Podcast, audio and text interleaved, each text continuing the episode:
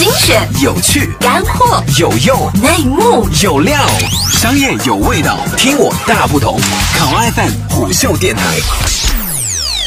Hello，大家好，这里是考拉 FM 虎嗅电台，我是浩南，欢迎收听。二零一六年上半年手机市场最大的特点是什么？是上涨和超预期。二零一六年上半年手机市场的关键词是什么？在形势一片大好的时候，却总有一种熟悉的不踏实感。这丝凉意恰来自时下最热的升级大潮。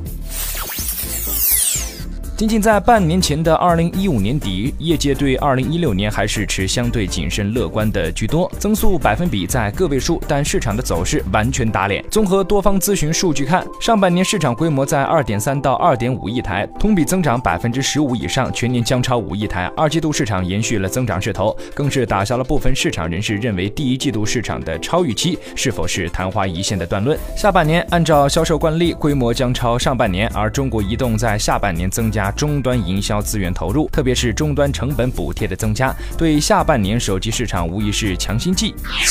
流量收入已经成为运营商的主要收入来源，三家运营商的二 G、三 G 用户向四 G 的切换速度将进一步加快，这是下半年市场保持乐观的直接支撑。至于二零一七年，看起来没有人会关心这是否是一次最短暂的黄金期。如今，国内手机厂商敏锐地洞察到了市场在进入存量换机阶段后的向上跃前趋势，纷纷再次向中高端市场进军，数品牌要利润，特别是 OPPO、vivo 的成绩令人侧目。无论是从哪家咨询公司的数据去看，都是大赢家，甚至有加速的迹象。之前有评论的见顶论，无人敢提了。OV 的成功模式也开始被媒体一再解读，研制产品、明星代言、渠道覆盖等等等等，已有 OV 圣经大法之势。而小米一直在争议中前进，小米的成功源于大变革机遇期内导入的新模式。如果小米当年是跟随市场主导者的做法，还可能有小米吗？未来小米如果能够继续成功，必定还是新的模式，而不是走别人的老路。小米要做的是补缺与补课，是从云端。神坛的互联网化到互联网加，无论是品牌、产品还是渠道，而不是全面抛弃，改头换面去塑造另一个自我。